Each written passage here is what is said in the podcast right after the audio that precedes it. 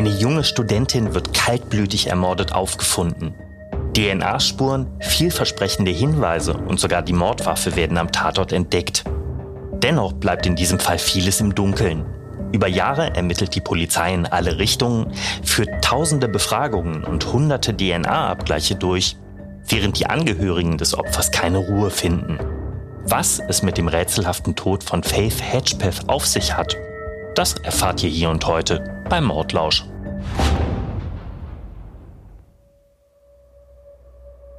Herzlich willkommen zurück zum Mordlausch. Schön, dass ihr wieder dabei seid. Und ja, ihr seid hier ganz richtig. Ich bin Golna Panahi. Ich schreibe immer noch fürs Fernsehen. Und ihr habt es vielleicht schon mitbekommen. Ich habe einen neuen Kollegen an meiner Seite. Genau, ich bin Kai Kollwitz, der Neue. Ich bin Journalist und Autor. Hallo. Hallo Kai, schön, dass du dich jetzt jede Woche mit mir über ein packendes Verbrechen unterhältst. Wir haben die kleine Pause nämlich genutzt und euch viele neue spannende Fälle rausgesucht. Fälle, die besonders spektakulär und abgründig waren oder uns einfach persönlich bewegt haben. Wir reden über unsere Recherchen, diskutieren Hintergründe, Urteile oder die neuesten Entwicklungen, falls es welche gibt. Was dabei herauskommt, hört ihr jeden Donnerstag in einer neuen Folge Mordlausch, dem spannenden True Crime Podcast von TLC.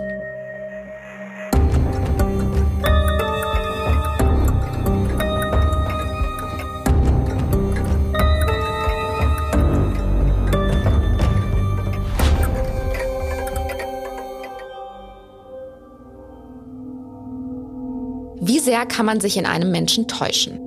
Wie stark kann Trauer die objektive Wahrnehmung trüben? Welche Möglichkeiten bleiben Ermittlern, wenn es gesicherte genetische Spuren gibt, aber sich der Täter dazu nicht finden lässt? All diese Fragen kommen auf, wenn man sich den Mord an der jungen Studentin Faith Hedgebeth genauer ansieht. Aber ganz von vorn. Wo sind wir überhaupt? Es ist Spätsommer und wir sind in den Südstaaten der USA.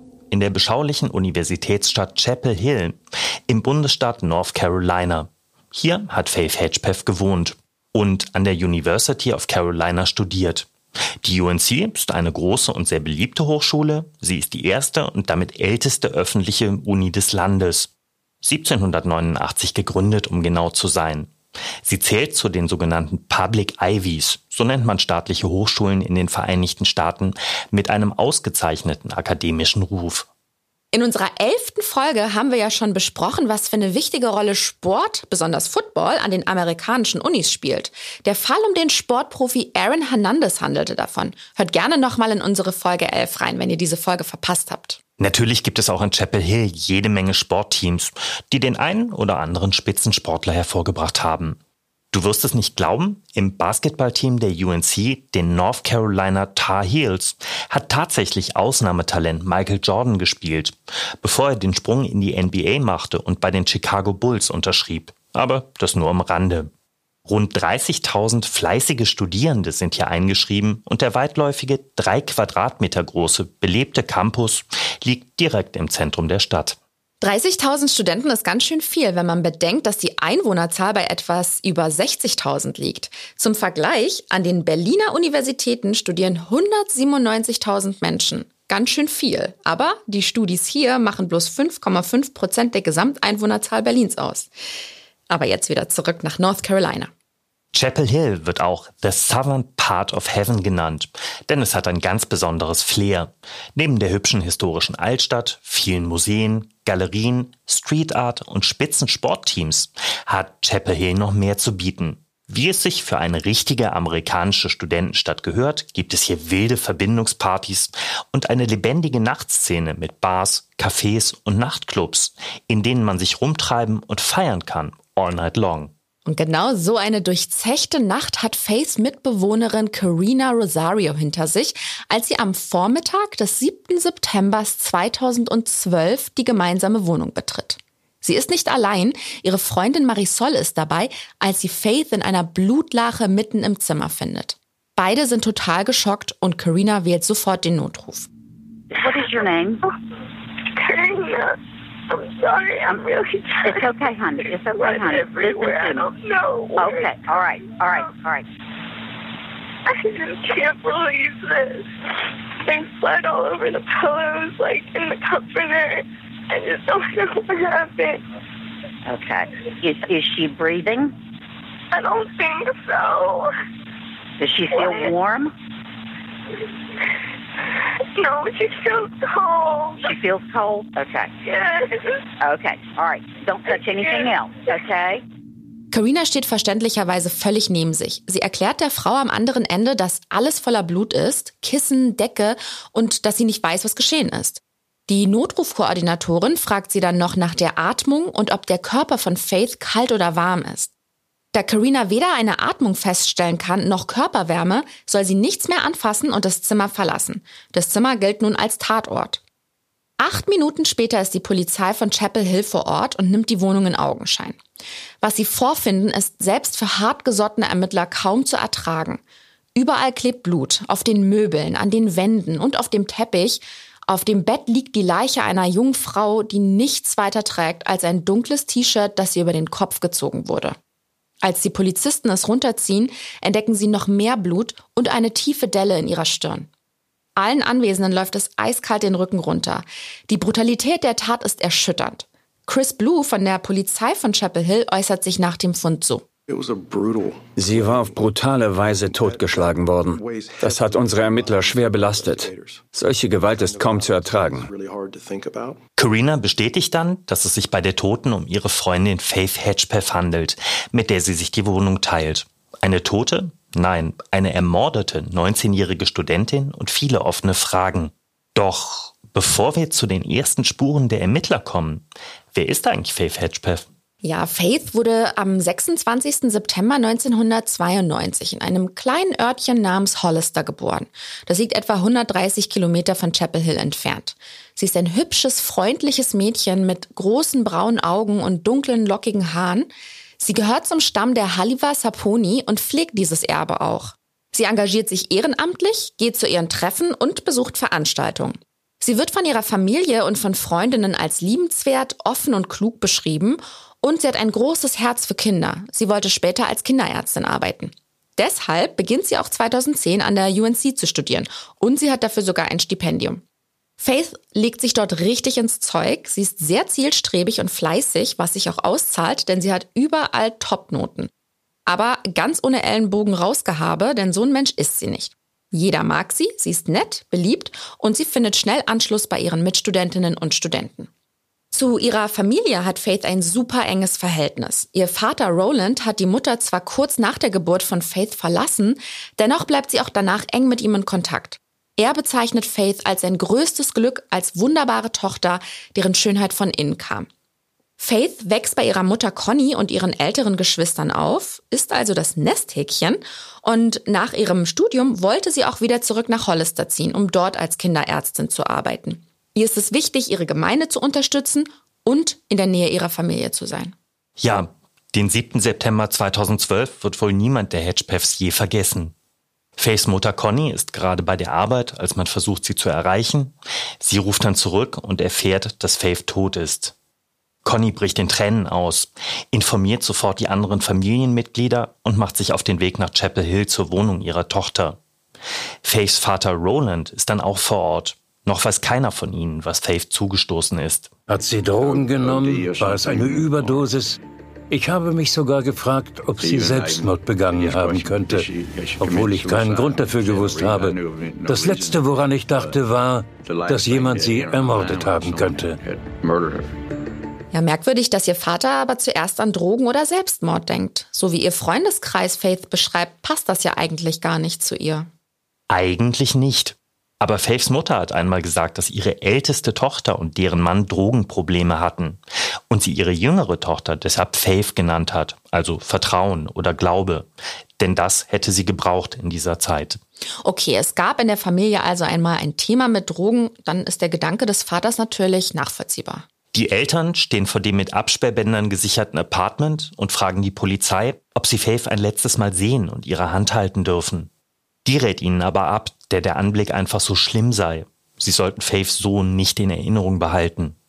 Und da erfahren sie dann, dass Faith nicht nur tot ist, sondern brutal ermordet wurde, worauf der Vater völlig aufgelöst in Tränen ausbricht. Er und die anderen Familienmitglieder müssen nun irgendwie versuchen, mit dem Verlust klarzukommen und das Geschehene zu verarbeiten. Ja, die Polizei lässt derweil so viele Spuren wie möglich sichern und die Spurensicherung findet tatsächlich eine ganze Menge. Nämlich eine leere Rumpflasche aus Glas, an der Blut klebt und DNA-Spuren sowie Sperma direkt neben Faiths Leiche. Spätere Analysen zeigen, dass die DNA im Sperma mit männlicher DNA übereinstimmt, die an anderer Stelle in der Wohnung gefunden wurde. Man kann also stark davon ausgehen, dass es sich um DNA des Täters handelt. Außerdem finden sie auf dem Bett eine weiße Sandwichtüte aus Papier, auf der mit blauer Tinte in großen Buchstaben eine kryptische Botschaft geschrieben steht. Nämlich, ich bin nicht blöd, Miststück, eifersüchtig. Tja, was es damit auf sich hat, auf jeden Fall sehr seltsam der Wortlaut. Darauf kommen wir später auch nochmal zurück. Spannend an dieser Sandwichtüte sind aber auf jeden Fall zwei Dinge. Sie weist keine Blutflecken auf, obwohl der Fundort, also das Bett, voller Blut ist, so als wäre sie erst nach der Tat dort platziert worden. Und die Botschaft klingt so, als wäre sie direkt an Faith gerichtet. Was den Schluss nahelegt, dass sie nicht zufällig ein Opfer wurde, sondern die Tat irgendwie persönlich motiviert war. Klingt plausibel. Ja, und auch die Papiertüte mit der kryptischen Botschaft könnte einen Hinweis auf Faiths Mörder geben, nämlich wegen der Art und Weise, wie sie geschrieben ist in großen expressiven Buchstaben, die einen förmlich anspringen. Die Ermittler deuten das so, dass der Verfasser oder die Verfasserin der Botschaft wütend auf Faith war und sie sich vermutlich gekannt haben müssen. Die Mordwaffe, die vermutliche DNA des Täters und eine handschriftliche Nachricht. Drei wichtige Beweisstücke. Damit müsste man doch was anfangen können. Sie wollen sich nun das Umfeld von Faith genauer ansehen und beginnen bei Carina Rosario, Faiths Mitbewohnerin, die die Leiche in der Wohnung entdeckt und auch den Notruf abgesetzt hat. Carina ist wie Faith sehr hübsch. Sie hat lange dunkle Haare, große braune Augen und ein ansteckendes Lächeln. Die beiden haben sich gleich zu Beginn ihres Studiums kennengelernt, sind sofort richtig dicke Freundinnen geworden und zusammengezogen. Jeder, der sie gekannt hat, sagte, dass man die eine nie ohne die andere gesehen hat. Laut ihrer gemeinsamen Freundin Carmen Wood ist Karina eher zurückhaltend gewesen und Faith sehr quirlig und offen.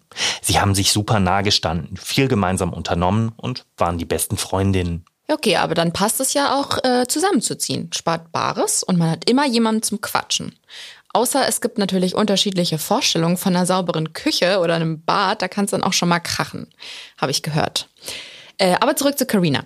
Genau, die erzählt der Polizei bei einer Befragung, was genau am Abend vor dem Mord passiert ist. Gegen 19 Uhr am 6. September 2012 hat sie sich mit Faith in der Bibliothek getroffen. Da haben sie gemeinsam ein Referat ausgearbeitet. Gegen halb zwölf sind sie aufgebrochen in Richtung Wohnung und von dort später nochmal losgezogen, um in einem Nachtclub zu feiern. Der Laden ließ The Thrill, den scheint es heute aber nicht mehr zu geben. Der war besonders bei jüngeren Studenten beliebt, da man keine 21 sein musste, um reinzukommen. Und weil die Drinks erschwinglich waren. Sie sind gegen 1 Uhr dort angekommen, haben auch ein bisschen was gebechert und getanzt, bis Karina sich irgendwann unwohl gefühlt hat und gehen wollte. Gegen 2 Uhr morgens haben die zwei dann den Nachtclub verlassen. Es gibt Aufzeichnungen einer Überwachungskamera, die Carinas Geschichte bestätigen. Die Uhrzeiten stimmen also. Zu Hause ist Karina dann so übel geworden, dass sie sich übergeben musste. Faith hat ihr noch einen Eimer gebracht und sich danach ins Bett gelegt. Karina hat sich von ihrem kleinen Exzess im Club dann recht schnell wieder erholt. Sie erzählt der Polizei, dass sie später im Bad Leute angerufen und Textnachrichten verschickt hat.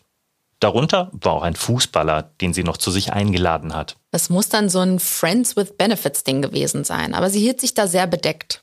Am Ende ist es auf jeden Fall so gekommen, dass sie gegen halb fünf am Morgen die gemeinsame Wohnung verlassen hat. Und sie hat hinter sich die Tür nicht abgeschlossen. Die zwei hatten wohl nur einen Schlüssel für die Wohnung und sie wollte Faith nicht wecken, nur damit die hinter ihr abschließt. Daraus schlussfolgert die Polizei, dass die Tat stattgefunden haben muss, nachdem Karina gegangen ist. Also nach halb fünf Uhr morgens am 7. September 2012. Okay, also wenn Karinas Geschichte stimmt, kommen als Tatzeit nur die Morgenstunden in Betracht. 4.30 Uhr bis 10 Uhr. Denn gegen 10 hat sie ja versucht, bei Faith anzurufen, die ist aber nicht rangegangen. Richtig. Und da sie eine wichtige Hausarbeit abgeben muss, hat sich Karina von ihrer Freundin Marisol zu ihrer Wohnung fahren lassen. Die liegt nicht in einem Studentenwohnheim nahe der Uni, sondern in einer Apartmentanlage, die damals Hawthorne at the View hieß, in der Old Durham Road. Das sind so Zweigeschosser mit kleinen Balkonen, ganz ruhig und im Grünen gelegen. Wirkt eigentlich sehr nett. Von da fährt man etwa acht Minuten zur Uni. Es ist ein warmer Spätsommermorgen, angenehme 20 Grad plus, kaum Wolken am Himmel und eine leichte Brise weht. Karina und Marisol steigen aus und sehen Faith Wagen auf dem Parkplatz. Sie denken erst, sie hätte verpennt und liegt noch im Bett. Aber dann gehen sie zur Wohnung, rufen nach Faith und finden letztendlich ihre Leiche. Das Verbrechen spricht sich in Chapel Hill und auf dem Campus der Uni schnell herum. Die Medien schalten sich ein und berichten hoch und runter über den Fall. Faiths Kommilitonen und ihr Freundeskreis sind fassungslos. Ihre Mitstudentin Juna Davis erfährt die Nachricht von einem Freund und kann es zunächst nicht glauben. Als sie nach Faith im Internet sucht, liest sie schließlich die Schlagzeile Faith ist ermordet worden. Nach dem ersten Schock fällt Juna noch etwas ein, das der Polizei möglicherweise weiterhelfen könnte. Faith hat sie im Club angerufen und ihr eine Nachricht auf der Mailbox hinterlassen. Sie ist recht lang, drei Minuten, und es ist nur ganz dumpf Musik zu hören und leises Rascheln. Dann war das scheinbar ein versehentlicher Anruf. Wer kennt's denn nicht, ne? Tastensperre vergessen und schon hast du aus Versehen jemanden angerufen. Jona kennt's auf jeden Fall. Faith hat sie schon öfter versehentlich angerufen. Daher hat sie diese Mailbox-Nachricht auch gleich wieder gelöscht. Aber sie ist dann ins Grübeln gekommen. Vielleicht hat Faith sie kurz vor dem Mord angerufen und es könnte etwas Wichtiges enthalten sein. Sie lässt die Nachricht über ihren Anbieter zurückholen. Ja, das geht. Und unverzüglich den Ermittlern zukommen. Laut Zeitstempel ist die besagte Hosentaschen-Mailbox-Nachricht, so nennen wir sie jetzt mal, um 1.23 Uhr verschickt worden. Also einige Stunden vor dem Mord, denn um diese Zeit sind sie noch im Club gewesen hilft so auf den ersten Blick nicht wirklich weiter. Doch im Zuge der Handyauswertung sehen sich die Ermittler auch Faiths Verbindungsdaten an. Und siehe da, auch Faith ist, nachdem sie ihrer Mitbewohnerin den Eimer hingestellt hat, nicht gleich eingeschlafen. Sie hat Textnachrichten an zwei Männer versendet. An ihren Ex und an einen Bekannten, der mit Karina etwas laufen hatte. Beide Männer werden von der Polizei unverzüglich befragt. Es stellt sich heraus, dass Brandon Edwards, der mit Karina ein Tete-a-Tete hatte, die Nacht vor dem Mord auf der WG-Couch geschlafen hat und auch in der Mordnacht mit im Club war. Sein Auto wird durchsucht und eine DNA-Probe genommen. Man findet aber nichts Verdächtiges und auch seine DNA stimmt mit keiner überein, die man beim Opfer oder an der Mordwaffe gefunden hat. Der Grund für ihre Nachricht an Brandon war Karina. Faith hat Brandon in der Nacht um halb vier gebeten, rüberzukommen, weil sie das Gefühl hatte, Karina bräuchte ihn gerade. Die zweite Textnachricht in dieser Nacht sendet Faith an ihren Ex-Freund Ty McNeil, einem älteren Studenten am College. Ty ist ein gut aussehender, sportlicher Typ, der hin und wieder unter leichtem Kontrollzwang leidet. Wenn Faith zum Beispiel mal nicht sofort auf seine Textnachrichten reagiert hat, ist er wohl auch schon mal rüber zu ihr, um zu checken, was sie gerade macht. Ihm hat sie gegen 3.45 Uhr geschrieben. Angeblich, dass sie ihn noch lieben würde und sich wieder eine Beziehung mit ihm wünscht. Der Vater von Faith hegt allerdings Zweifel an der Echtheit. Es gibt in der Nachricht Orthographiefehler und seine Tochter habe es mit der Grammatik wohl sehr genau genommen. Da ploppt bei mir die Frage auf, wer könnte die Nachricht sonst geschrieben haben und wieso? Das würde ja bedeuten, jemand anderes war noch in der Wohnung. Das hätte Karina doch mitbekommen und der Polizei gegenüber erwähnt. Außerdem wird Faith im Club sicher auch was getrunken haben und es war spät. Da kann man sich schnell mal vertippen. Ja, das habe ich nämlich auch gedacht. Und die Polizei findet ja auch keine Hinweise, die die Annahme des Vaters stützen. Tai weist alle Verdächtigungen von sich und er gibt bereitwillig eine DNA-Probe ab. Ja, und auch diese stimmt nicht mit der am Tatort überein. Das Handy führt also zu keiner heißen Spur. Nee, leider nicht. Doch die Polizei forscht weiter im Bekanntenkreis der zwei Studentinnen nach und dabei gerät ein weiterer junger Mann, nämlich Karinas Ex, Eric Tecoy Jones, ins Visier der Ermittler. Wie Faiths Ex-Freund war er nicht unbedingt ein Schwiegermuttertraum. Besitzergreifend mit wenig Impulskontrolle, zuweilen auch körperlich aggressiv und gewalttätig.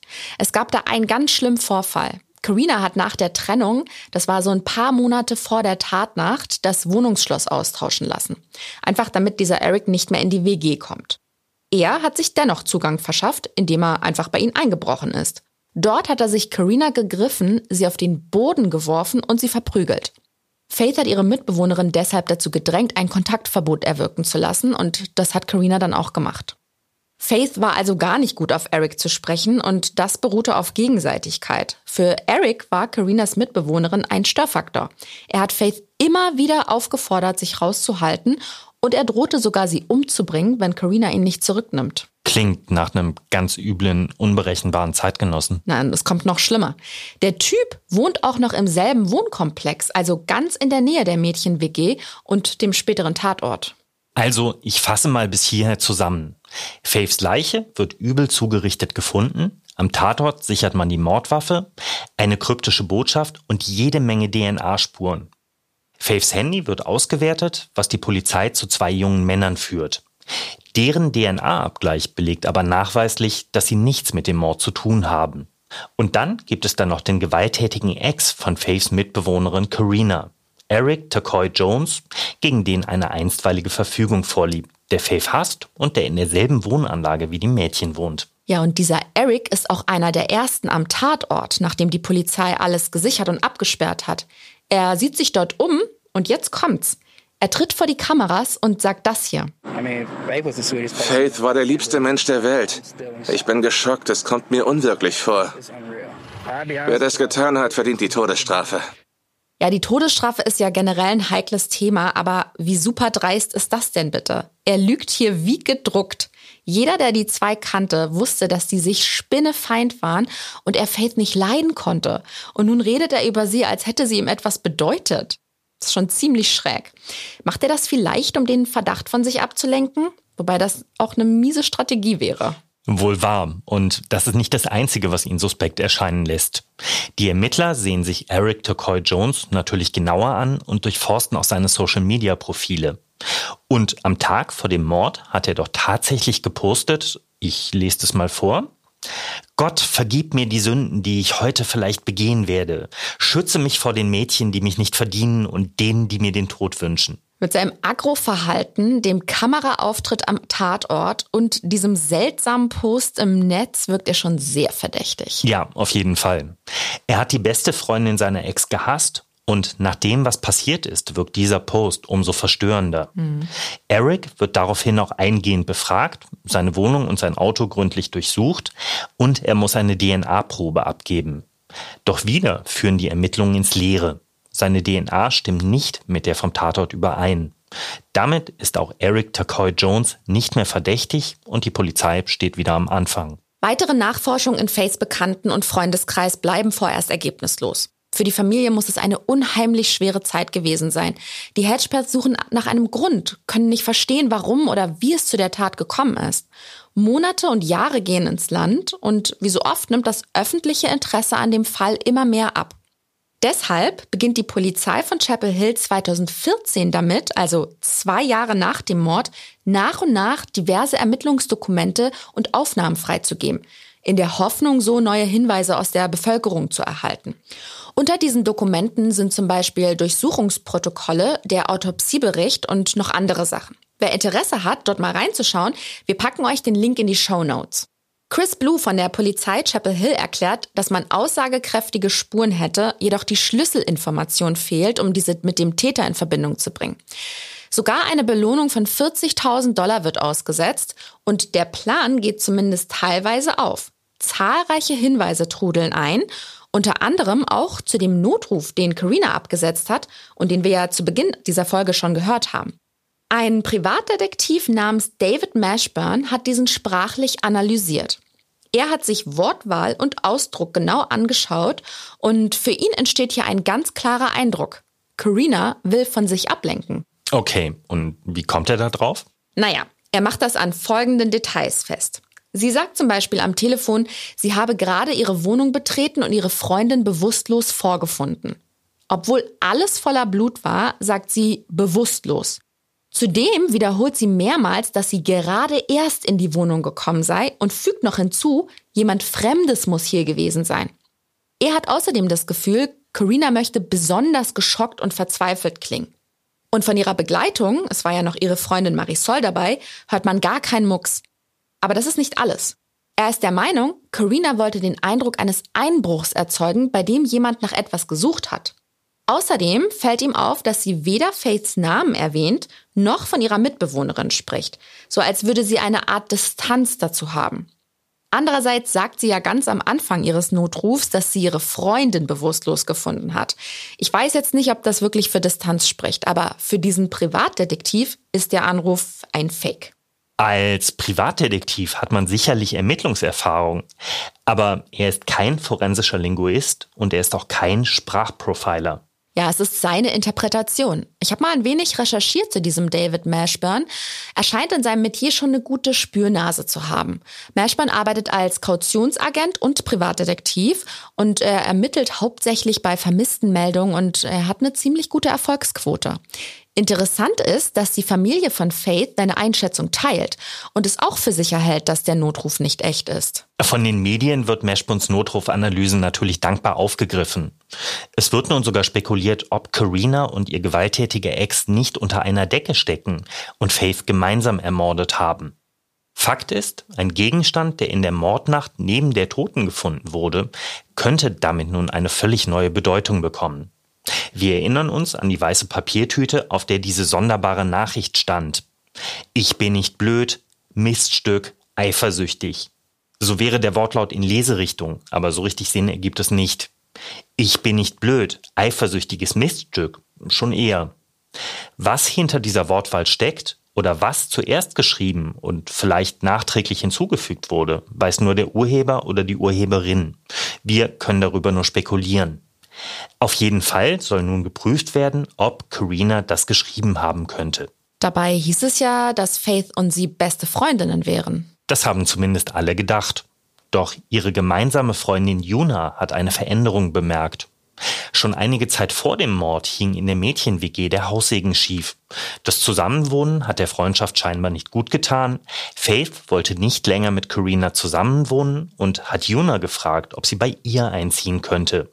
Sie weiß allerdings nicht, was genau das Problem war oder ob irgendwas vorgefallen ist. Nur, dass Faith auf sie fertig und irgendwie auch beunruhigt gewirkt hat. Ein Handschriftenexperte wird also hinzugezogen für eine schriftvergleichende Untersuchung. Er soll feststellen, ob Karina die kryptische Botschaft geschrieben hat oder nicht.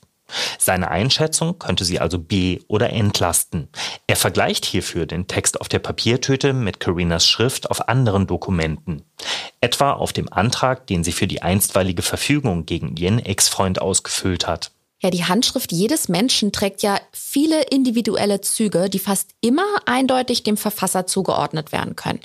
Die forensische Schriftanalyse ist daher ein ziemlich spannendes Feld. Man sieht sich hier bestimmte Schreibmerkmale ganz genau an. Die Strichbeschaffenheit, in welche Richtung die Buchstaben sich neigen, mit welchem Druck und wie flüssig der Stift geführt wurde und natürlich die allgemeine Form und Größe der Wörter und einzelnen Buchstaben. Graphologen können sogar von der Schrift ableiten, welche Charakterzüge der Schreiber besitzt oder in welchem Gemütszustand er sich beim Schreiben befand. Also ob er unter Druck stand, aggressiv war oder generell freundlich und bescheiden ist. Die Aussagekraft dieser Feststellung wird allerdings kontrovers diskutiert.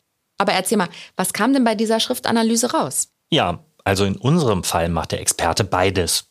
Er versucht durch Vergleich den möglichen Autor oder die mögliche Autorin der Botschaft zu bestimmen und analysiert die Schrift als Ausdruck des Gemütszustandes. Die Nachricht vom Tatort ist in großen Buchstaben und nicht zusammenhängend in einem Rutsch geschrieben. Das und die verschiedenen Neigungsrichtungen der einzelnen Buchstaben deuten für ihn darauf hin, dass der Text sehr schnell und in Eile geschrieben wurde. Dementsprechend unsauber und kritzelig wirkt die Schrift was wiederum auf Unorganisiertheit und Ungenauigkeit hindeuten kann. Außerdem ist es keine verstellte Schrift. Der Urheber hat genau so geschrieben, wie er das immer tut, und er ist vermutlich weiblich. Besonderes Augenmerk legt der Gutachter auf einzelne Buchstaben, wie die geschrieben sind. Und im Vergleich mit der Schrift auf Carinas Antrag für die einstweilige Verfügung stellt er fest, dass dort zum Beispiel das E völlig anders aussieht als in der Tatortbotschaft.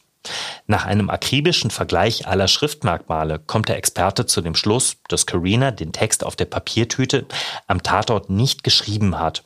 Für die Ermittler also wieder eine Sackgasse. Ja, für die schon, aber für die Zeitung und Reporter bleibt Carina weiterhin eine Verdächtige. Und auch die Angehörigen des Opfers stehen ihr weiterhin skeptisch gegenüber. Zum Glück hat sie einen Freundeskreis, der sie in dieser Zeit unterstützt und zu ihr hält. Allein die Vorstellung, man findet die eigene Mitbewohnerin tot im Zimmer und wird dann selbst mit der Tat in Verbindung gebracht. Und die Polizei bestätigt ja auch, dass Karina bei den stundenlangen Befragungen auf der Wache immer kooperativ war und es nie den Anschein gab, sie würde Informationen zurückhalten. Für die Polizei gilt sie auch nie als tatverdächtig. Ja, wieder vergeht einige Zeit, bis sich etwas regt in dem Fall. Du hast ja vorhin den Hosentaschenanruf im Club erwähnt. Faith hat ihre Freundin Juna versehentlich angerufen und eine dreiminütige Mailbox-Nachricht hinterlassen.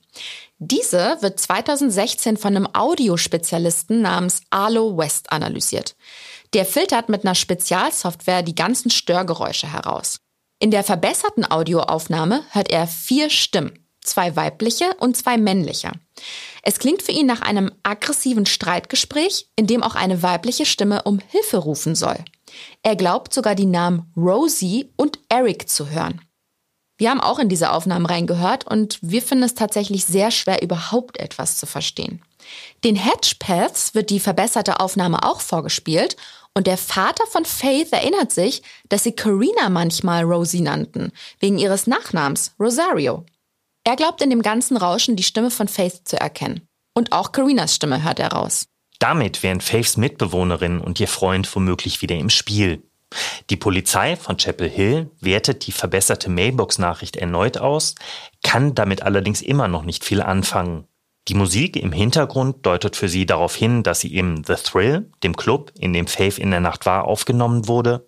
Spätere mit dem Anruf verbundene Metadaten stützen für sie diese Annahme. Naja, und dann ist da ja auch noch der Zeitstempel. Der gibt an, dass die Mailbox-Nachricht um 1.23 Uhr rausging. Das hattest du vorhin auch schon mal gesagt. Da waren die Studentinnen noch im Club. Der Audioexperte Arlo West macht sich dennoch kundig und er erfährt, dass Zeitstempel bei solchen Nachrichten nicht immer korrekt sind. Zum Beispiel, wenn die Uhrzeit oder Zeitzone nicht korrekt eingestellt sind oder einfach ein Netzwerkfehler vorliegt. Die Nachricht könnte hypothetisch durchaus später rausgegangen sein während des Mordes. Aber wie du schon sagst, für die Polizei enthält sie auch in verbesserter Tonqualität keinerlei relevante Spuren.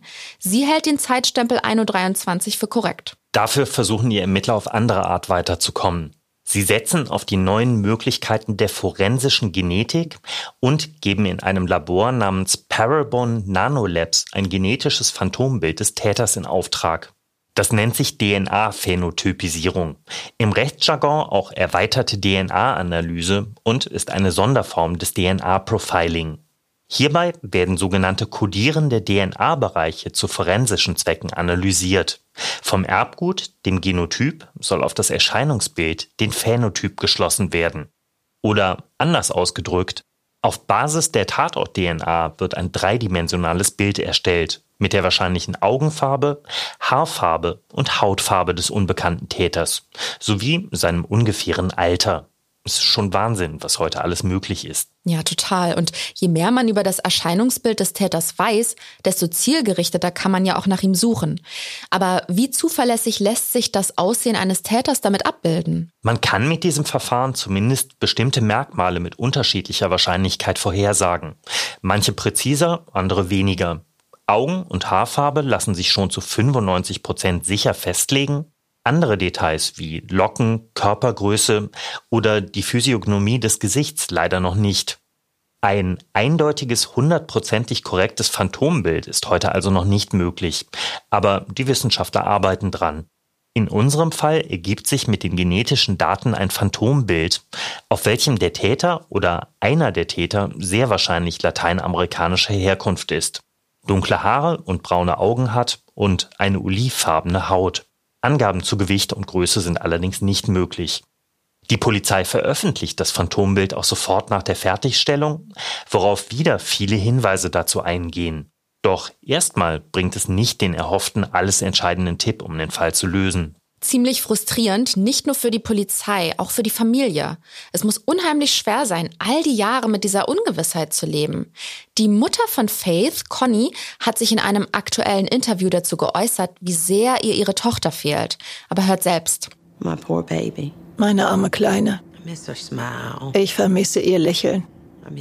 Ich vermisse ihre Umarmung. Wenn ich sie nur noch ein einziges Mal sehen und in den Arm nehmen könnte. Dafür würde ich alles geben. Auch der Vater von Faith meldet sich noch einmal zu Wort. Er sagt, er glaube weiter fest daran, dass es Zeugen bei der Tat gab und er appelliert an sie, das Richtige zu tun. Außerdem ist er fest davon überzeugt, dass Karina weiß, was Faith zugestoßen ist. Er denkt zwar nicht, dass sie es war, nur dass sie etwas weiß und dass sie das verschweigt. Also wieder mal die Frage, könnte Karina Rosario etwas damit zu tun haben? Schwierig. Hundertprozentig ausschließen lässt es sich natürlich nicht. Es gibt schon Details, die seltsam waren in dieser Nacht. Andererseits hat die Handschriftenanalyse sie entlastet. Sie ist stets kooperativ gewesen und hat für die Polizei nie als tatverdächtig gegolten. Selbst wenn sie mehr wüsste, wie Faiths Vater annimmt, was wäre ihr mögliches Motiv? Wen würde sie decken? Hm.